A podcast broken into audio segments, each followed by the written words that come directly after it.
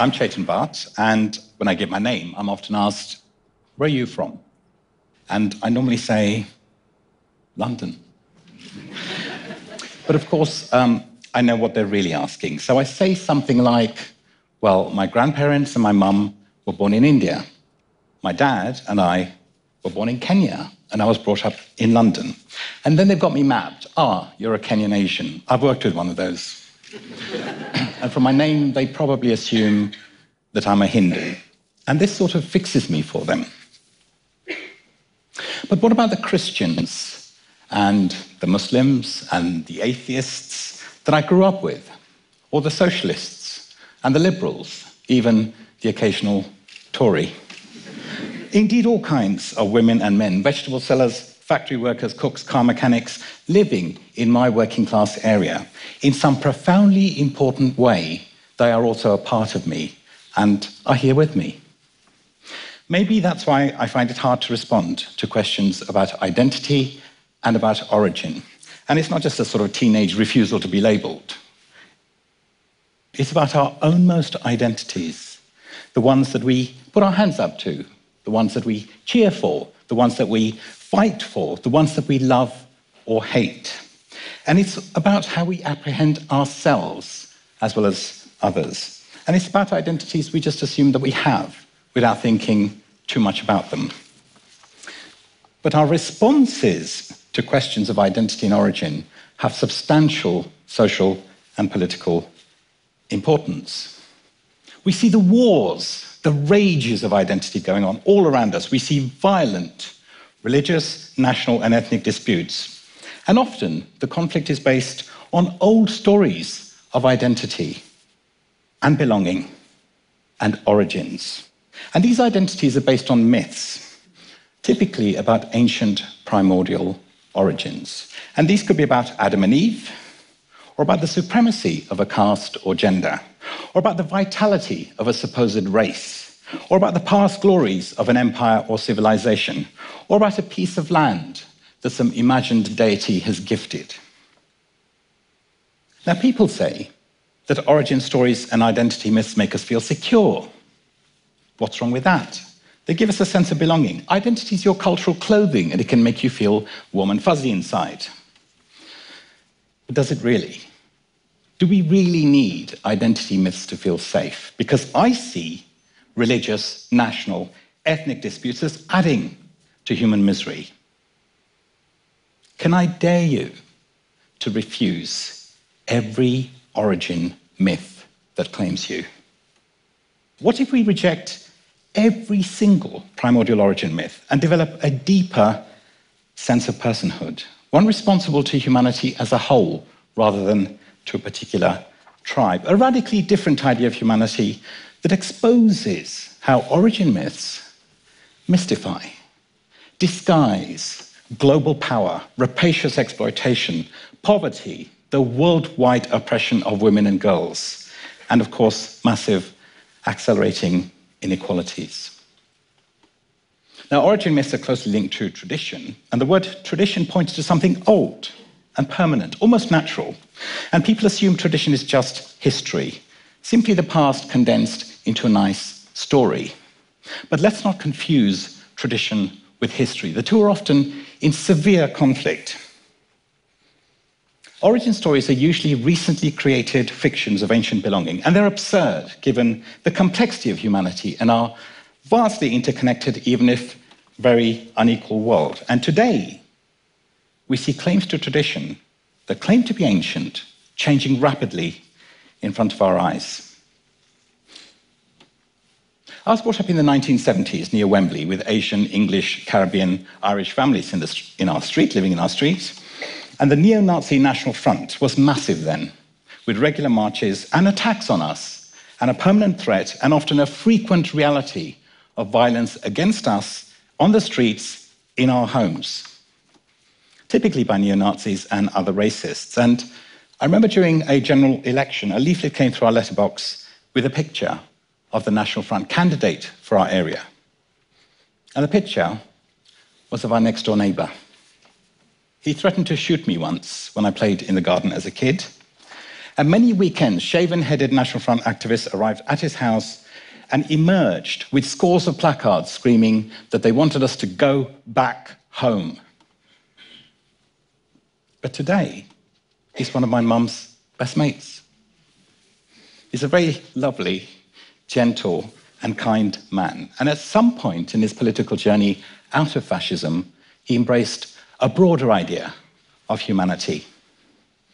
There was a Hindu family that we got to know well, and you have to understand that life in our street was a little bit like the setting for an Asian soap opera. Everyone knew everyone else's business, even if they didn't want it to be known by anyone at all. You really had no choice in this matter.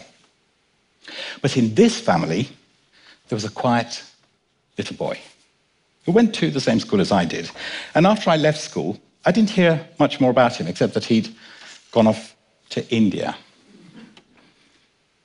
Now, around 2000, I remember seeing this short book.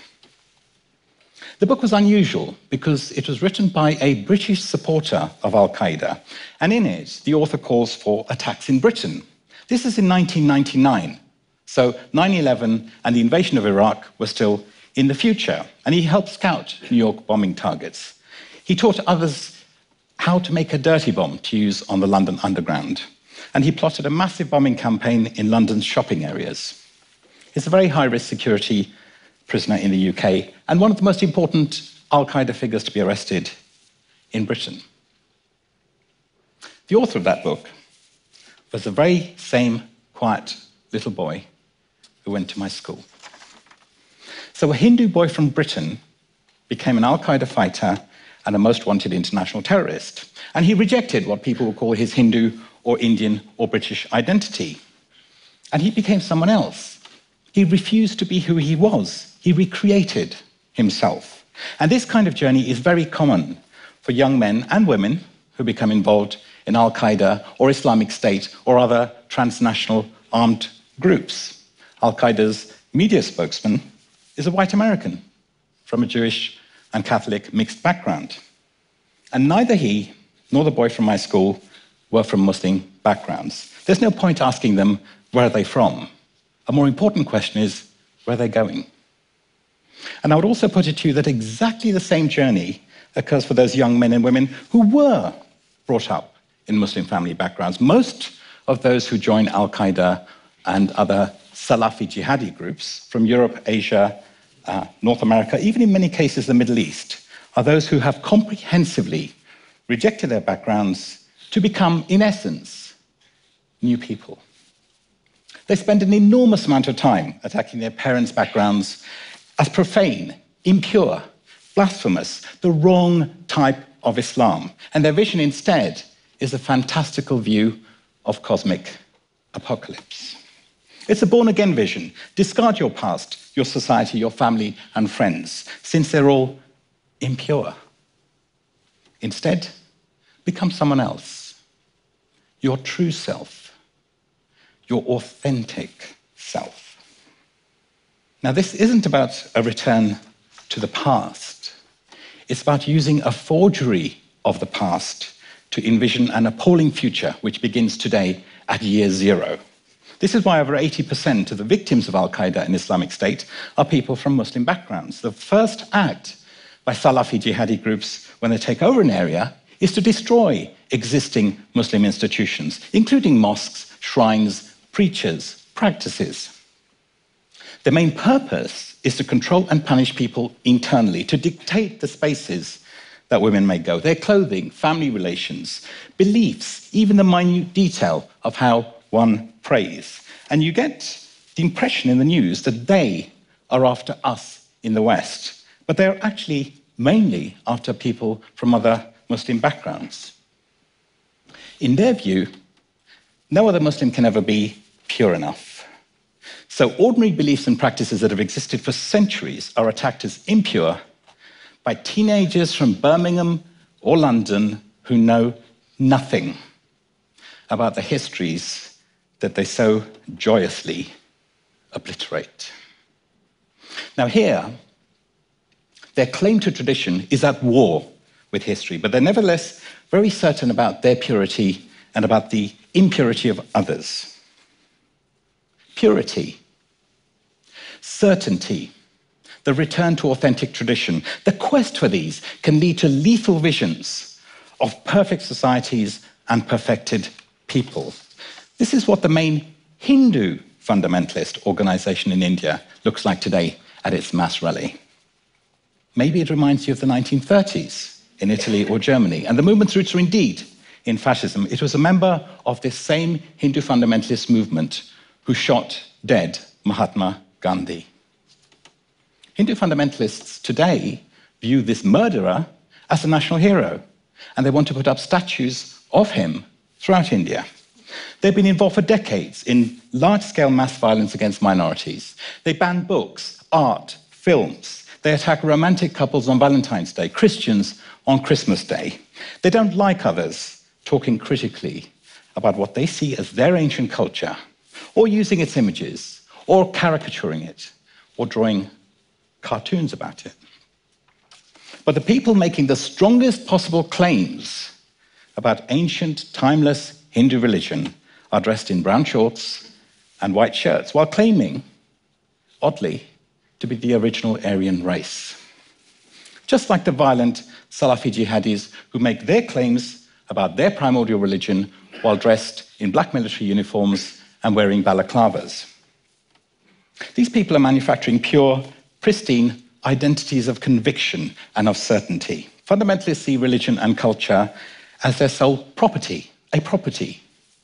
But religions and cultures are processes. They're not things, they're impermanent, they're messy, they're impure. Look at any religion, and you'll see disputes and arguments going all the way down.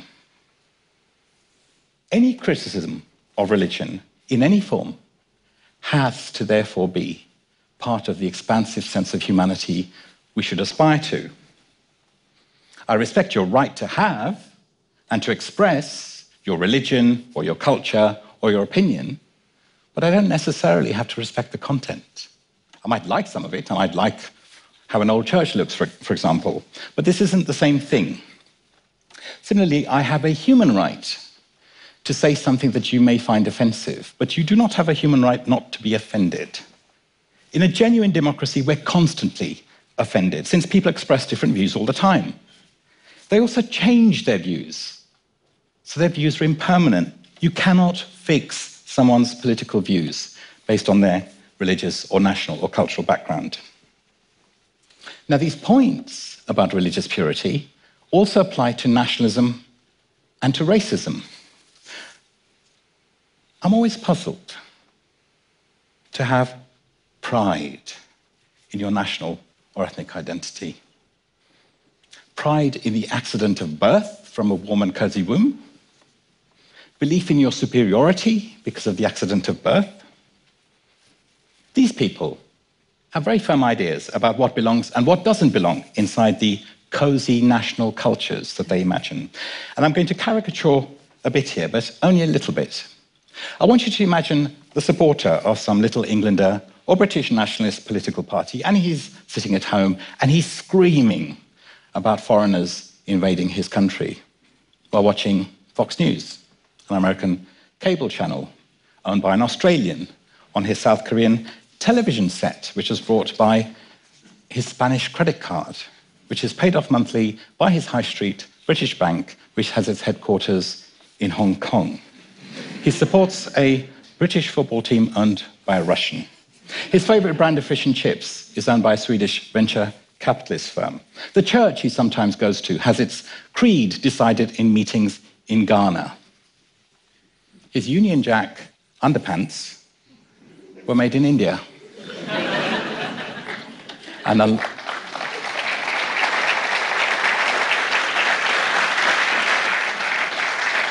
Thank you and they're, and they're laundered regularly by a very nice Polish lady. There is no pure ethnicity, nation, or culture. And the ethical choices we have today are far wider than being, having, than being forced to choose between racist right and religious right visions, dismal visions of culture. Now, culture isn't just about language, food, clothing, and music, but gender relations, ancient monuments, a heritage of sacred texts. But culture can also be what has been decided to be culture by those who have a political stake in pounding culture into the shape of a prison. Big political identity claims are elite bids for power. They're not answers to social or economic or political injustices. They often obscure them. And what about the large number of people across the globe who can't point to a monument from their past, who don't possess a sacred written text, who can't hark back to the past glories of a civilization or empire? Are these people lesser parts of humanity? What about you? Now, listening to this, what about you and your identity? Because you stitch your experiences and your thoughts into a continuous person moving forward in time. And this is what you are when you say, I am or me. But this also includes all of your hopes and dreams, all of the yous that could have been. And it includes all the other people and the things that are in the biography of who you are. They the others are also a part of you, moving forward with you. Your authentic self, if such a thing exists, is a complex, messy, and uncertain self. And that is a very good thing. Why not value those impurities and uncertainties? Maybe clinging to pure identities is a sign of immaturity, and ethnic, nationalist, and religious traditions are bad for you. Why not be skeptical about every primordial origin claim made on your behalf? Why not reject the identity myths that call on you to belong, that politicians and community leaders, so called community leaders, place on you? If we don't need origin stories and fixed identities, we can challenge ourselves to think creatively about each other and our future. And here, culture always takes care of itself. I'm not worried about culture. Cultures are, cultures are creative, dynamic processes, not imposed laws and boundaries. This is Abu Walid Muhammad ibn Ahmed ibn Rushd, a very senior Muslim judge and thinker in Cordoba in the 12th century. And his writings were considered deeply blasphemous, heretical, and evil. Long after he died, Followers of his work were ruthlessly hunted down, banished, and killed over several centuries by the most powerful religious institution of the medieval period. That institution was the Roman Catholic Church. Why? Because Ibn Rushd said that something true in religion may conflict with something that your reason finds to be true on earth. But the latter is still true. There are two distinct worlds of truth, one based on our reason and evidence, and one that is divine. And the state, political power, social law are in the realm of reason. Religious life is a different realm. They should be kept separated. Social and political life should be governed by our reason, not by religion. And you can see why the church was upset by his writings, as indeed were some Muslims during his lifetime, because he gives us a strong statement of secularism of a kind which is normal in Europe today. Now, history plays many tricks on us. It undermines our fixed truths and what we believe to be our culture and their culture. Ibn Rushd, someone who happens to be a Muslim, is considered one of the key influences in the introduction and spread of secularism in Europe.